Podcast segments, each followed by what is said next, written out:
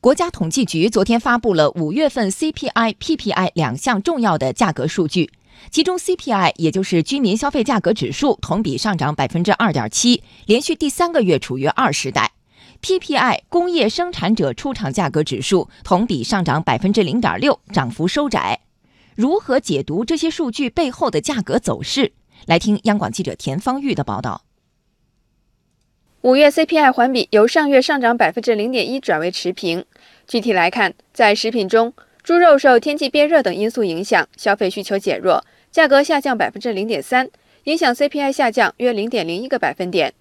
交通银行首席经济学家连平分析，猪肉价格将在四季度出现拐点。猪周期应该说今年的表现会是比较明显的。这种周期的运行来看的话，可能会在四季度这个平衡点，最后逐渐逐渐的会。出现一个改善的这个局面，到四季度或者明年初，猪肉价格可能会出现一个平稳之后的逐步的回落。值得注意的是，本月鲜果价格处于历史高位，同比上涨百分之二十六点七，涨幅比上个月扩大十四点八个百分点。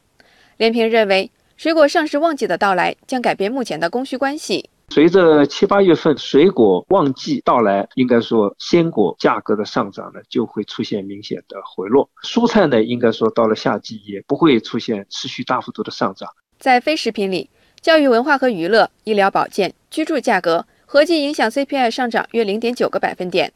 国家统计局城市司处长董雅秀说：“受成品油调价等因素影响，汽油和柴油价格分别上涨。”百分之二点零和百分之二点二，飞机票和旅行社收费价格分别下降百分之六点五和百分之一点五。最近几个月 CPI 持续回升，五月 CPI 又再攀高点。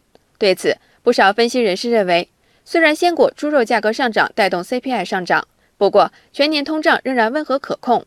连平预计，年内 CPI 同比平均涨幅控制在百分之三以内，没有问题。环比持平，总的来看，也就是说，物价上涨的动力并不是十分的强劲。这个月二点七，但是它的一个翘尾因素的影响呢，要占到一点五个百分点，而新涨价的因素呢，也只有一点二个百分点。总体来看，新涨价的因素推动物价上涨。并不是一个主要因素。除了这个以外，我们也看到非食品中间它的价格上涨，总的来说幅度都是比较温和的。整个的供给和需求总的关系还是处于一个比较平稳的状态。五月 PPI 环比上涨百分之零点二，涨幅回落零点一个百分点；同比上涨百分之零点六，涨幅回落零点三个百分点。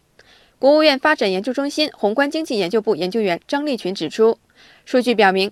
仍然存在市场需求不足的问题，要采取措施增加有效投资，积极扩大消费，努力促进总需求平稳增长。最重要的还是要扩大内需，进而增强我们稳定总需求的能力。